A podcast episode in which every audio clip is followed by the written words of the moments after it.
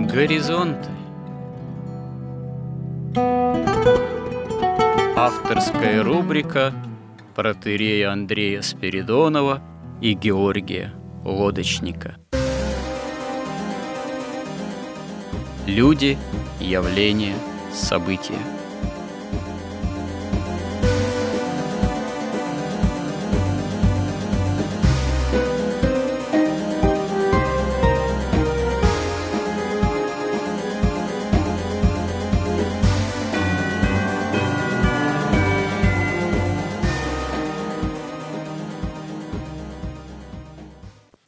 Добрый день, уважаемые радиослушатели! В эфире радио «Благовещение» и в нашей постоянной рубрике «Горизонты» я, протерей Андрей Спиридонов, и мой постоянный добрый собеседник Георгий Водочник продолжаем наши разговоры, собеседования в рамках обширного цикла «История как промысел Божий». В прошлый раз мы говорили расцвете, если так можно выразиться, таком именно культурном, в том числе, развитии допотопной цивилизации, цивилизации прежде всего потомков Каина и отчасти цивилизации сынов Божиих, но прежде всего наше внимание обращается именно к потомкам Каина, обращено было наше внимание к потомкам Каина, потому что именно в их среде развитие цивилизации как таковой, первой цивилизации на Земле, и появление развития культуры, собственно говоря, в библейском повествовании и отмечено. Об этом библейское повествование и говорит, что появляется среди потомков Каина и явное техническое развитие, появляется и развитие культуры – о культуре мы, собственно, говорили. Повторюсь, что, в принципе, культура – это такой имеет, можно сказать, парадоксальный двойственный характер.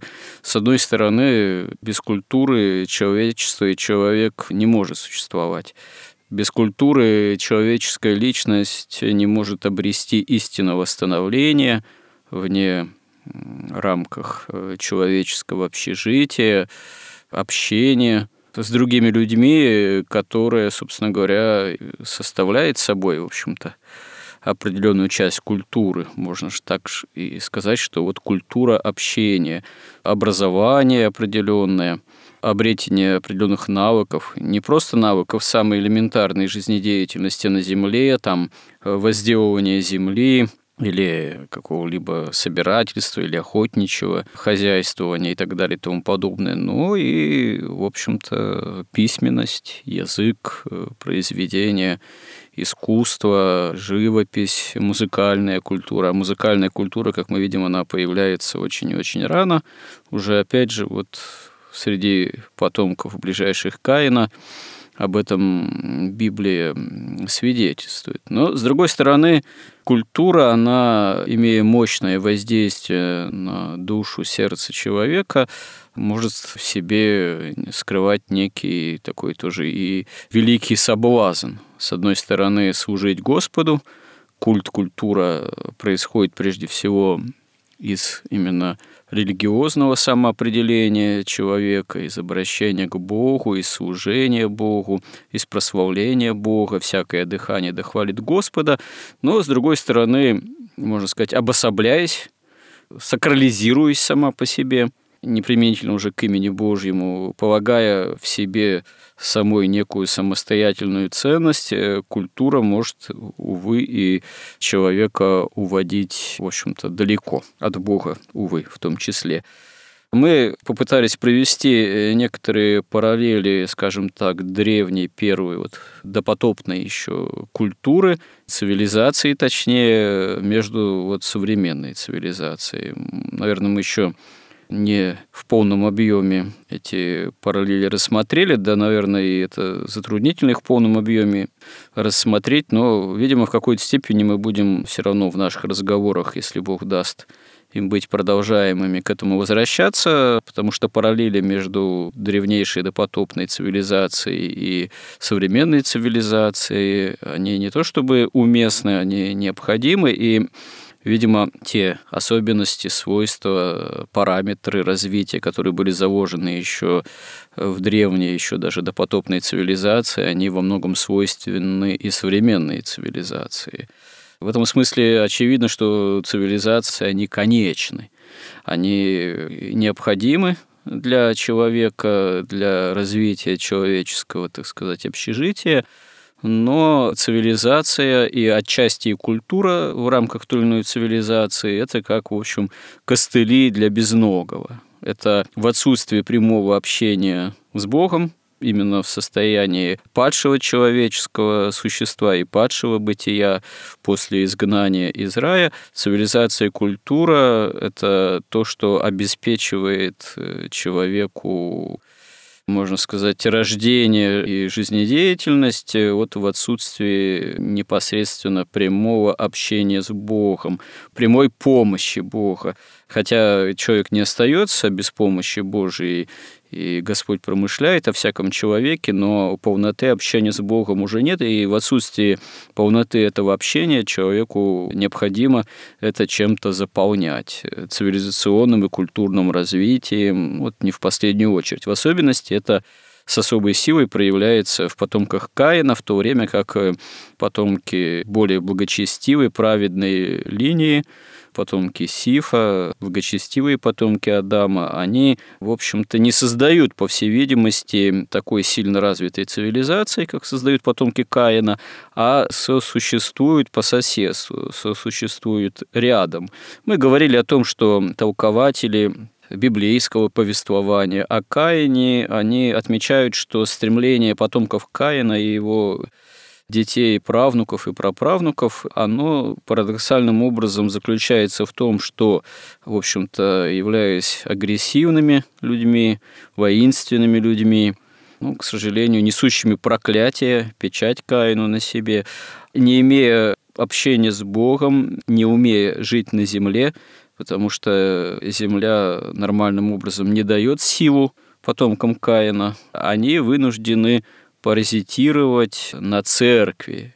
Разумеется, на церкви не в нашем понимании новозаветном, а еще даже вот ветхозаветном в допотопном. То есть они все равно обращаются к потомкам истинным Адама, потомкам Сифа, потому что так или иначе, паразитируя желают черпать все-таки энергию, силу, которые лишены в том смысле, что непосредственно не могут воспринимать ее от Бога и даже непосредственно не могут воспринимать ее от земли как таковой, потому что она тоже им вот эту свою силу, увы, не дает. Вот этот вот паразитизм потомков Каина и паразитизм, в общем-то, цивилизации Каина, он приводит к тому, что происходит, как мы знаем, смешение линии сынов Божиих с линией потомков Каина, что дает э, феномен такого великого возвращения на древней, э, можно сказать, для нас древней земле, в условиях древнейшей, то есть цивилизации допотопной, и это приводит к тому, что называется всемирным потопом, к тому, что Господь вынужден прекратить жизнедеятельность в таком виде, в таком качестве потомков Каина на земле, и, как мы знаем, остается только благочестивое семейство Ноя, которое строит ковчег. Ной строит ковчег, о чем мы сейчас будем тоже говорить, ну, чтобы спастись в условиях всемирной катастрофы, в состоянии всемирной катастрофы, всемирного потопа. Ну, нам надо подытожить все-таки относительно цивилизации Каина – развитие культуры того времени, развитие цивилизации, насколько действительно уместны такие параллели между современной цивилизацией, той древнейшей допотопной цивилизацией Каина – и почему вообще всякий вот цивилизационный взрыв, цивилизационное, в том числе и техническое развитие, оно в себе скрывает на самом деле великие опасности, катастрофичности, опасности, можно сказать, самоуничтожения. Собственно говоря, ведь апокалипсис Откровение святого апостола Иоанна Богослова говорит о том, что последняя цивилизация человеческая на Земле, которая примет Антихриста, можно сказать, что будет уже цивилизация Антихриста, она, собственно говоря, придет к окончательному и полному такому самоуничтожению перед вторым пришествием Христовым. Насколько действительно уместно это сравнение предпотопной цивилизации и современной нам цивилизации. Естественно, мы не знаем, является ли вот состояние современной нам цивилизации, скажем так, таковым же, настолько же катастрофичным или предкатастрофичным, скажем так, является ли наша цивилизация или состояние вот современной нам цивилизации э, предшествующей действительно последним апокалиптическим событиям, вот, является ли она предантихристовой, это мы можем судить только гадательно, можно сказать, э, наверное, это не вполне благодарное дело, но отчасти какие-то признаки, наверное, да, можем отметить. Вот мы не знаем, сколько еще будет длиться человеческая история, годы, десятилетия, столетия или тысячелетия. Для Бога, как известно, один день как тысячи лет и тысячи лет как один день. Но некоторые особенности, признаки, свойства можем отмечать ну, вот в связи с тем, что происходит, с тем состоянием современных нам народов, государств, общества и общемировой э, ситуации. Вот вообще вам слово, насколько действительно уместно сравнение или параллели состояния современной нам цивилизации с цивилизацией допотопной, цивилизацией Каина и его потомков как таковых. Ну, вообще историю учат как раз для того, чтобы лучше понимать то, что происходит сегодня. И вот та человеческая история, которая изложена вообще в Библии, она точно так же. С одной стороны, это просто исторический документ, можно сказать, факты. С другой стороны, она раскрывает историю духовных падений человечества и как Бог спасает человечество раз за разом. И в-третьих, это, конечно, мы видим наше состояние сегодняшнее, это следствие всей вот этой человеческой истории. И, конечно, чтобы понимать, что происходит, надо эту историю знать. И вот, этот вот этап истории, истории до потопного человечества и описанное там падение этого человечества, которое закончилось потопом, оно, конечно, очень поучительно для нас. Тем более, что мы видим очень многие сходства и совпадения, и вообще наше положение существенно хуже, чем положение вот людей до потопа. Да, почему же это хуже? Ну, потому что в истории мы видим два основных таких вот пути сатаны по совращению человечества. Это вот путь Каина, усыновление сатане, когда цивилизация становится плотью, и потом, Бог даст, мы дойдем до этого, до Вавилона, когда уже именно знание, духовное знание становится источником искушения человечества, и они начинают магическими способами, магическими инструментами примешивать свою волю к воле Бога, чтобы сделать по-своему, чтобы получить независимость от Бога, чтобы сделать вот этот вот мир падший вечным, а человека бессмертным. И в наше время оба этих способа, инструмента одновременно и органично задействованы против церкви. И святые отцы говорят, что само вот это заклание Каином Авеля в жертву сатане – это только такой прообраз или такой символ будущего заклания уже Бога, каббалистами, мы сейчас можем сказать уже точно так же сатане фактически. И, соответственно, последствия будут отличаться. Но мы говорили с вами раньше, когда при сотворении мира, что вот стихия воды – это стихия сердца, а стихия суши – это стихия разума, то вот когда сердце как бы уже становится бесконтрольным, когда его заливают вот эти потоки страсти, она и заливает уже и разум. То есть происходит потоп в этом смысле естественным образом, потому что то, что происходит внутри человека, отражается вовне. А уже магия – это уже искажение самого разума, искажение даже духовного состояния вот этого неба. Тоже немножко забегая вперед, это уже будет, э, так сказать, огненный потоп. Но если мы вернемся к тексту, Дело в том, что этот текст, он достаточно короткий, фактически всего там ну, 6 страниц, 6 глав, от сотворения мира до потопа. И что интересно, написано это через 4000 лет, ну, приблизительно, от сотворения мира, точнее, от грехопадения человека, когда он оказался на земле, и за три с половиной тысячи лет до вот нашего времени.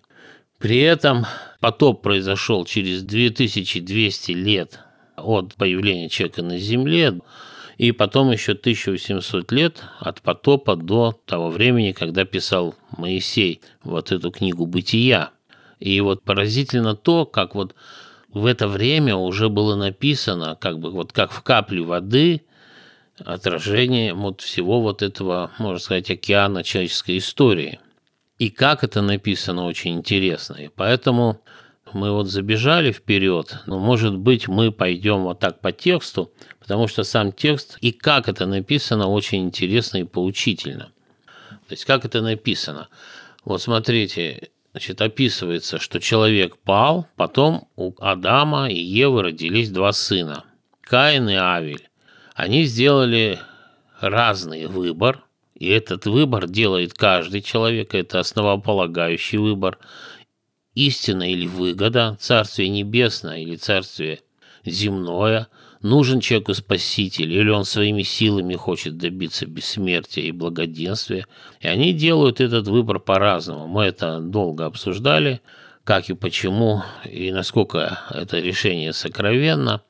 И вот они делают разный выбор, и мы видим, что дальше происходит. Когда Каин хочет быть просто хорошим человеком и спокойно жить на земле, он как бы отказывается от Бога, потому что Бог ему здесь не хочет помогать, он не принимает его такую жертву. Так сказать, Бог отступил от него, и он жил по своей воле. Бог отступает, и он тут же становится жертвой сатаны, то есть он сразу попадает в полную зависимость от сатаны, ему усыновляется, и первое, что он делает, он убивает Авеля, который и сделал другой выбор. Выбор в пользу Бога, Царствия Небесного, истины. Он его убивает. И Писание потом нам описывает, как развивается вот история этого рода Каина.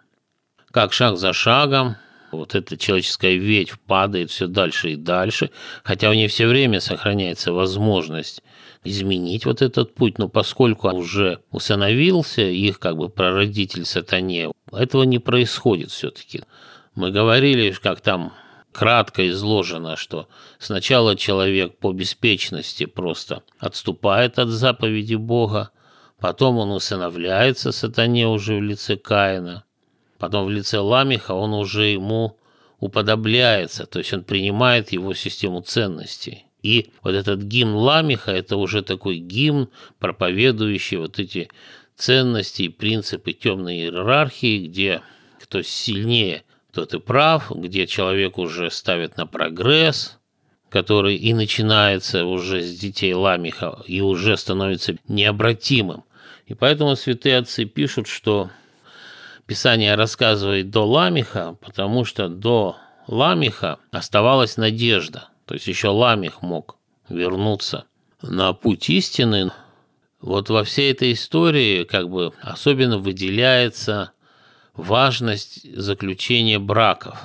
Вот Ламих стал первым двоеженцем, после чего начался вот этот вот уже неудержимый прогресс. Потомки Сифа тоже стали жениться на вот этих женщинах, и прогресс сделался уже и для них необратимым. И когда Писание доходит до Ламиха и его детей, потом он начинает писать как бы сначала, буквально с того момента, повторяя то, что уже когда-то было сказано, родословие Адама, то есть уже именно родословие уже с датами и цифрами. И написано, что уже вообще не упоминается ни о Авеле, который убит, ни о Каине, чей род описан вот до Ламиха и его детей – а начинается как бы сначала, где уже написано, что Адам жил по Септуагинте 230 лет и родил сына по подобию своему, чего не было написано ни о Авеле, ни о Каине. И нарек им имя Сив.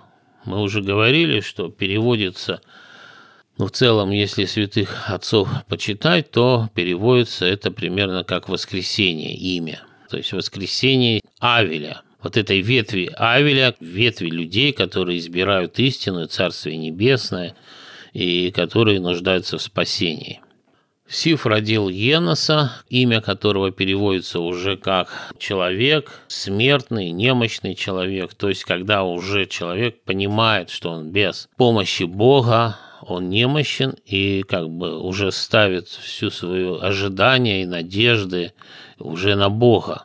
И написано буквально, что когда у Сифа также родился сын, и он нарек ему имя Энос, тогда начали призывать имя Господа Бога. Одновременно некоторые святые отцы говорят, что с этого времени люди стали призывать Бога, уповать на Него и одновременно стали называться сынами Божьими. Дальше описывается конкретно, кто сколько жил, когда родился, именно родословие, по которой можно воссоздать хронологию вообще, начинает вот Писание перечислять и описывать родословие от Адама, в данном случае до Ноя, до потопа. И здесь интересно остановиться на Енохе, который родился в седьмом поколении, который не умер, но был взят живым на небо. Ну да, и был взят на небо, потому что Бог взял его. И не стало его, потому что Бог взял его. Сказано очень коротко, ничего не поясняется, но э, ситуация это для всей истории человеческого рода беспримерная. Еще только одна ситуация такого рода в Библии описывается. Это когда на огненной колеснице на небо взят пророк Илья. А больше таких упоминаний ведь э, в Библии нет. Да, есть свидетельство о воскрешении из мертвых, воскрешающей силой Божией и пророки бывало, воскрешали мертвых, возвращали к жизни, и сам Господь наш Иисус Христос воскрешал мертвых вплоть до воскрешения четырехдневного мертвеца Лазаря, но вот то, что человек был живым, можно сказать, живьем, взят на небо, вот только два случая описывается, и, конечно, это явления, эпизоды, такие случаи, действия силы Божией, промысла Божьего исключительные, беспримерные. Они таинственные, таинственные и, да, вызывают э, определенные вопросы. Вопросы, ну, можно сказать, в частности, раз э, Бог может человека восхитить на небеса, человека, который еще не переступил порог смертный. Речь идет даже не о воскрешении, потому что воскрешение подразумевает то, что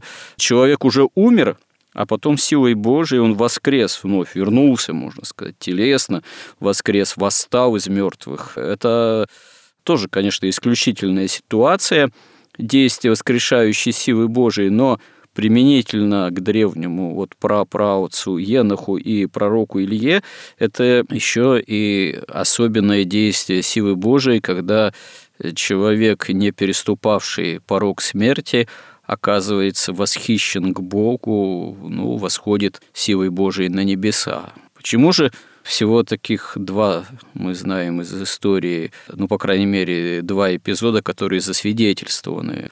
Мы не знаем, может, их больше, но Господь от других прямо не засвидетельствовал, не открыл через священнописателей.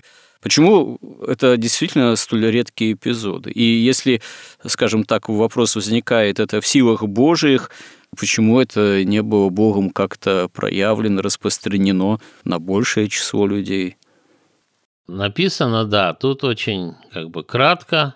«И ходил Енах пред Богом, и не стало его, потому что Бог взял его». Во-первых, написано, что он ходил пред Богом. То есть он явно вел благочестивую очень жизнь. И вот беда достопочтенный на этот счет пишет так, что будучи седьмым по счету из потомков Адама, Енах есть символ Господа, зачатого и рожденного не по обыкновению смертной природы, но действием Святого Духа. То есть вот вся вот эта человеческая история, она все очень символична. И вот Енах, вот смотрите, Енах в седьмом поколении родился, а Христос в семьдесят седьмом. И святые отцы говорят и связывают это, например, с тем, когда апостол Петр спрашивает Иисуса Христа, до скольки раз прощать, до семи ли раз? Он ему отвечает не до семи, а до семидесяти семи. При этом здесь вот вообще число 7 в тексте Библии очень большую роль играет нумерология, то есть как Библия понимает числа. Вот число 7 – это число, ну, во-первых, это число Христа, это число полноты божества вот в проявленном нашем мире, и число 7 – это полнота, которая стремится к еще большей полноте, максимальной. И вот интересно, что когда писал Моисей, вот он же взял и написал родословие в седьмом поколении родился Енах, которого Бог взял на небо. Тут вообще тоже очень кратко расписывается история, по сути, церкви настоящей, вот этой допотопной. Генос уже стал призывать Бога, и уже вскоре, значит, через пять поколений уже появляется настолько святой человек, который Бог берется, да, как в будущем Илии, на небо живым, и который должен вернуться перед концом света, как свидетель и участник вот этой допотопной церкви и допотопных событий. И дальше родословие в пятой главе Библии ведется до Ноя и его детей – собственно, на них и кончается вот эта допотопная история. И дальше начинается шестая глава такими словами. Когда люди начали умножаться на земле, и родились у них дочери, тогда сыны Божии увидели дочерей человеческих, что они красивы, и брали их себе в жены, кто какую избрал. И здесь была большая и долгая дискуссия, которая там не прекращается до сих пор. Во-первых, Некоторые считают, что сыны Божии, особенно в первые века вот христианства, что сыны Божии – это конкретно ангелы, но большинство святых отцов, там Иоанн Златоуст, и Василий Великий, и все потом, они отвергли эту идею как ну, совершенно нереальную, потому что ну, ангелы не имеют тела. В иудейской традиции это переводится «сыны Божии», что это сыны знатные, сыны вельмож. То есть они как бы трактуют это с точки зрения нарушения вот этой иерархии. Что, впрочем, мы видели уже и в XIX, и в XX веке, когда вот эта вот система социальная такая вот, иерархия социальная разрушилась и все перепуталось.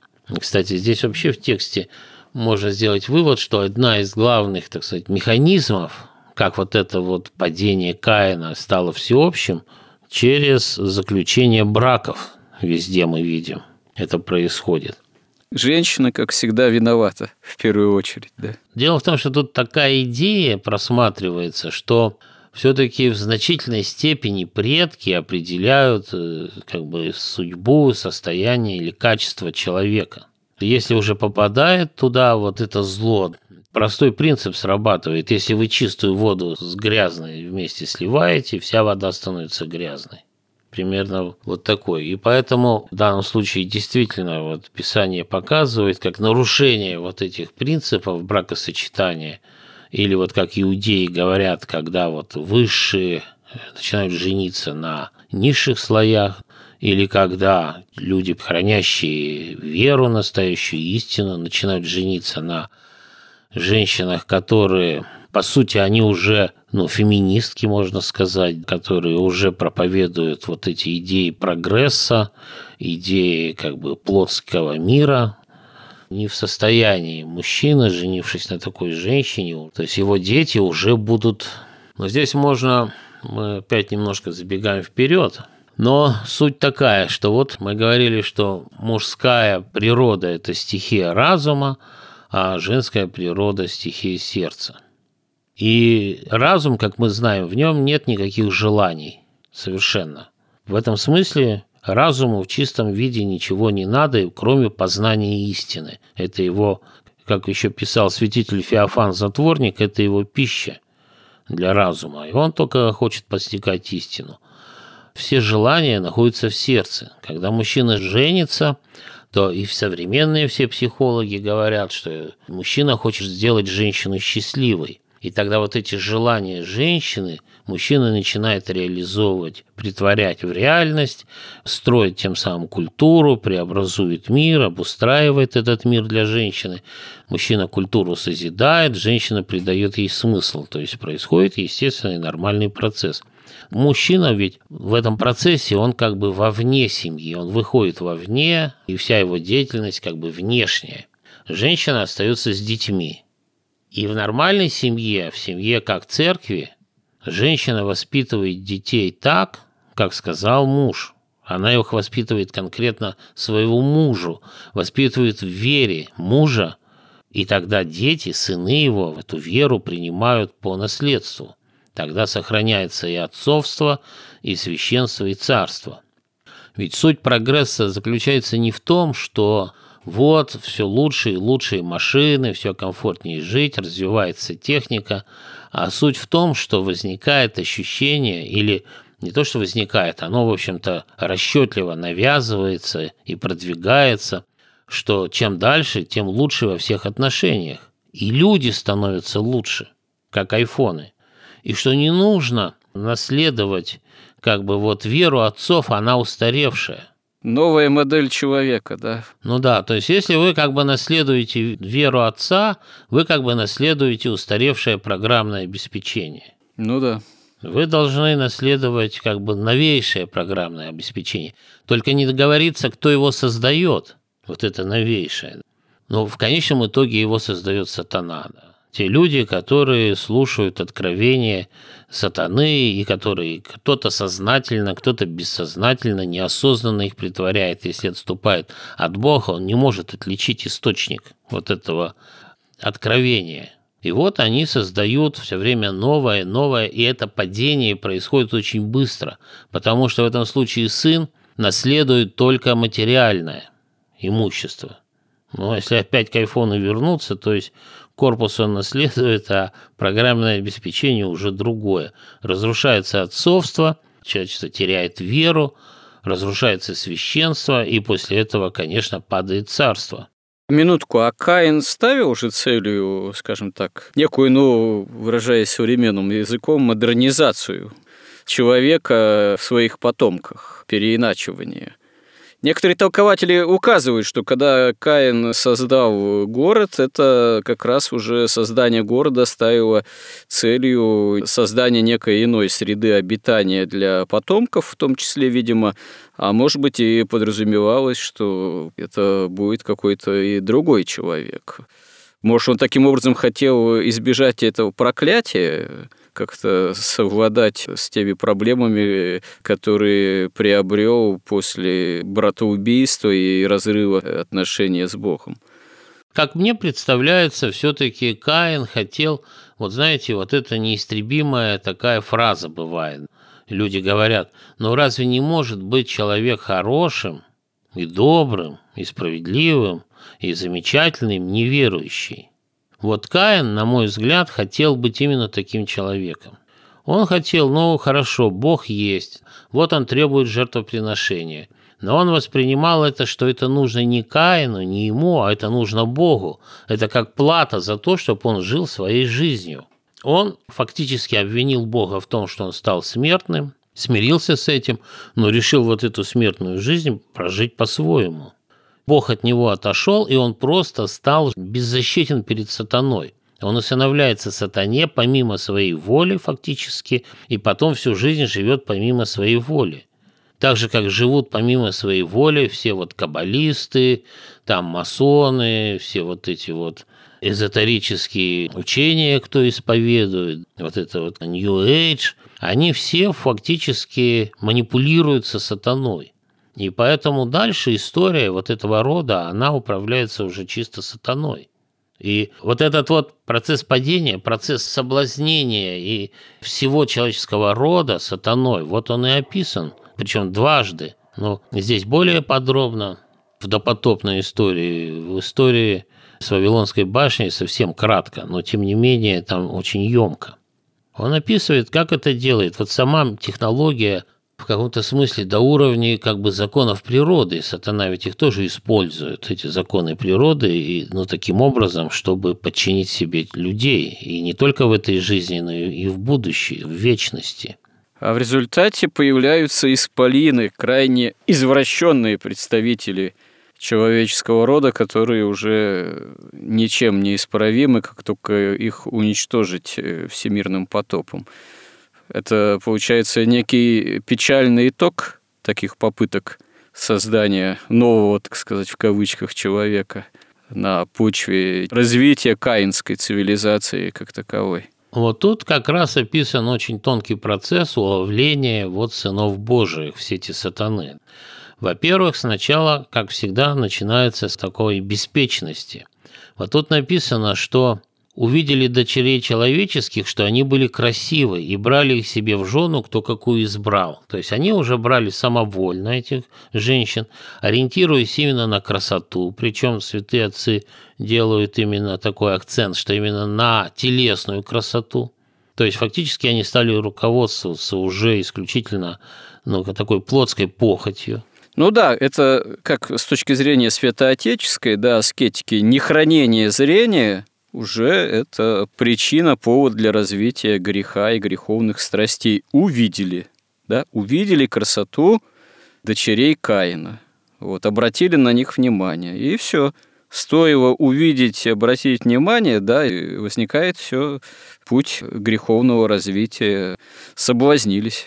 Да, но с другой стороны, телесный соблазн, вот эта телесная особая красота, которую, видимо, вот сыны Божии, потомки Сифа, не находили в своих женщинах, она как раз возникает тогда, когда душа становится пустой у женщины, когда она теряет какое-то чувство стыда, когда ей кажется самой, что это естественно. И происходит вот такой вот выбор, знаете, как там были дамы полусвета, там. Получается, тогда, значит, женская красота, когда она становится вызывающей, броской, можно сказать, воинственной, направленной именно вовне, направленной на соблазнение, получается такая особенность развития телесного. И тогда мужчина женится уже не на женщине, а на теле женщины. Интересно сформулировано, да. Соответственно, как бы опять что происходит? Опять Святой Дух отходит от этой семьи. Семья как церковь уже становится невозможна. И тут происходит очень интересный процесс.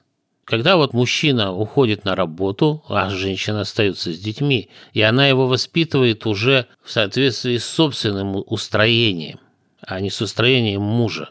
Как раз она и нарушает это отцовство, она уже пренебрегает верой отца, потому что не своя вера, точнее, у нее уже нет веры ни во что духовное, у нее только ценности такие плотские, тем самым и прерывается это отцовство, прерывается вера. И что интересно происходит, что дети вот такого человека, они становятся уже, то есть такая женщина их воспитывает, или как пишет потом, мы до этого дойдем, Евгения Авдеенко, каинитка, она воспитывает сына уже не своему мужу, а своему каинитскому обществу. И поскольку сын уже не наследует его веру, его духовные какие-то истины, а наследует только имущество, и тем самым и даже имущество переходит к каинитам. Вот, и дальше, если мы обратимся к тексту, там вот очень все лаконично – и сказал Господь Бог, не вечно духу моему быть пренебрегаемым человеками сими, потому что они плоть. Пусть будут дни их 120 лет. То есть Бог констатирует, что все, эти люди стали плоть.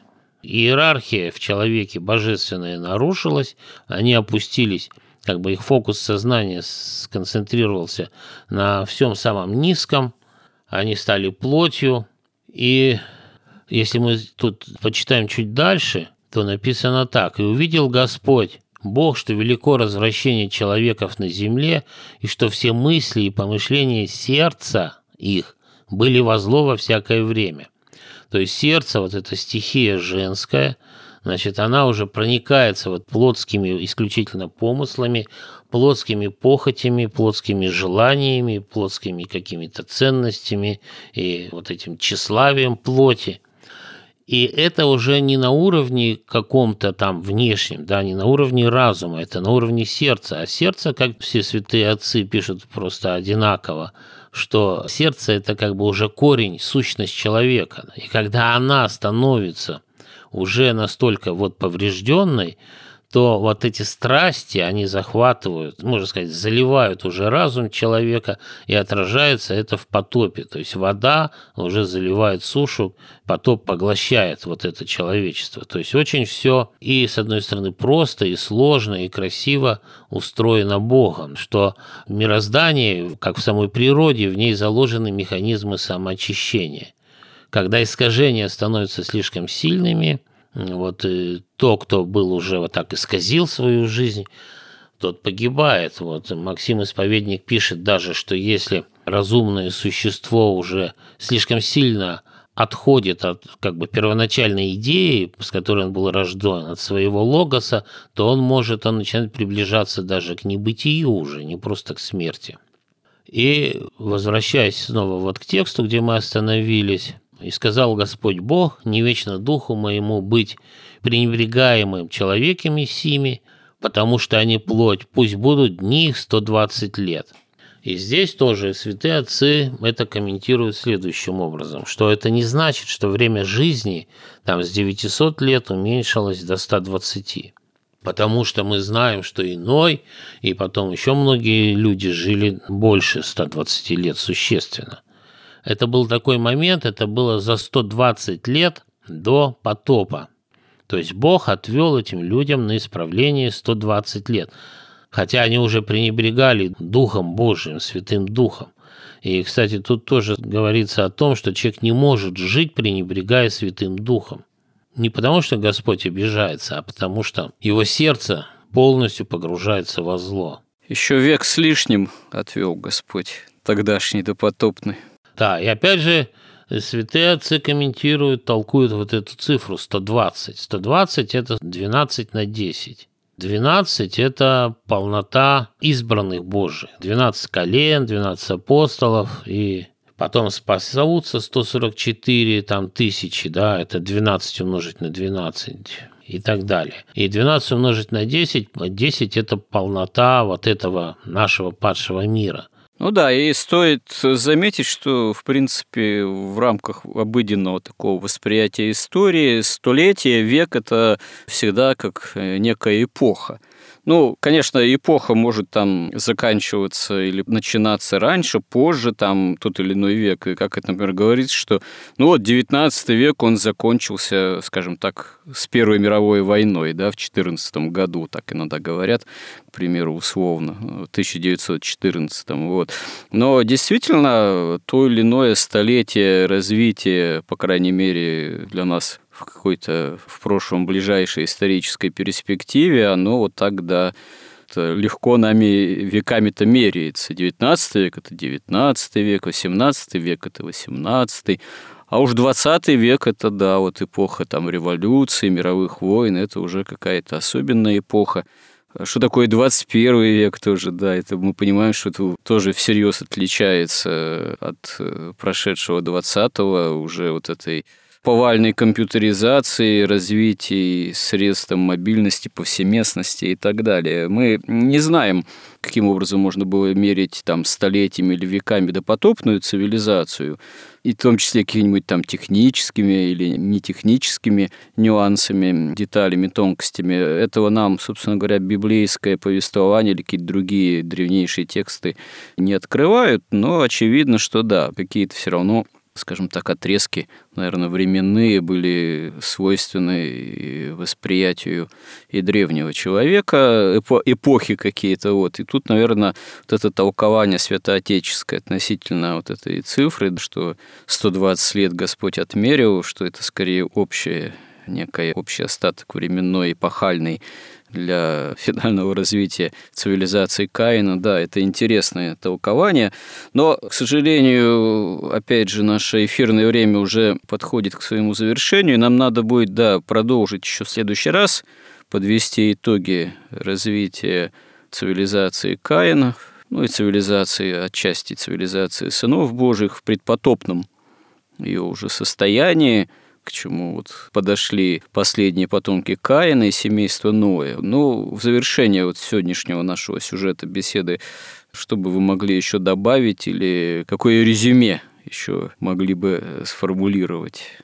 Но я бы хотел обратить внимание вот на что.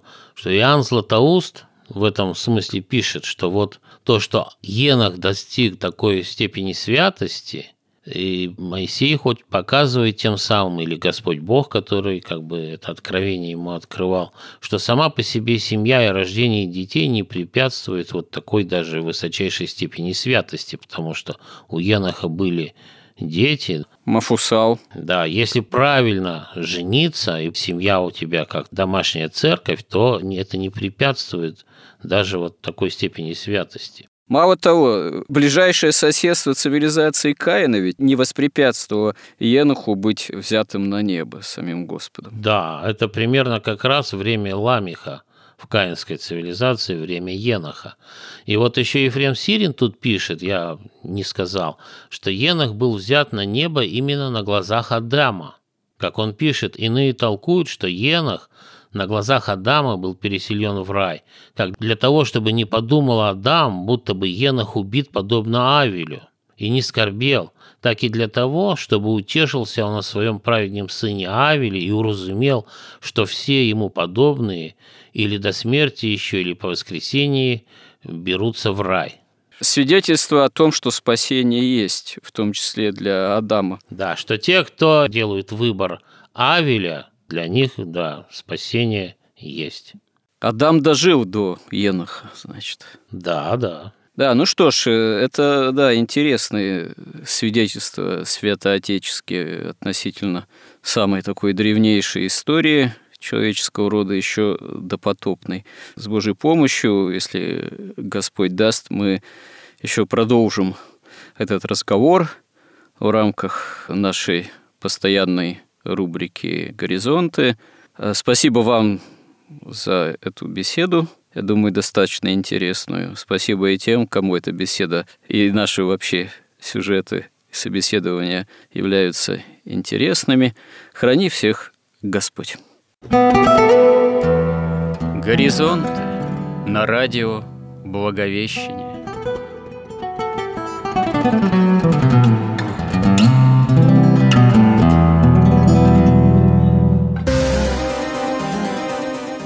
Разговор вели протерей Андрей Спиридонов и Георгий Лодочник –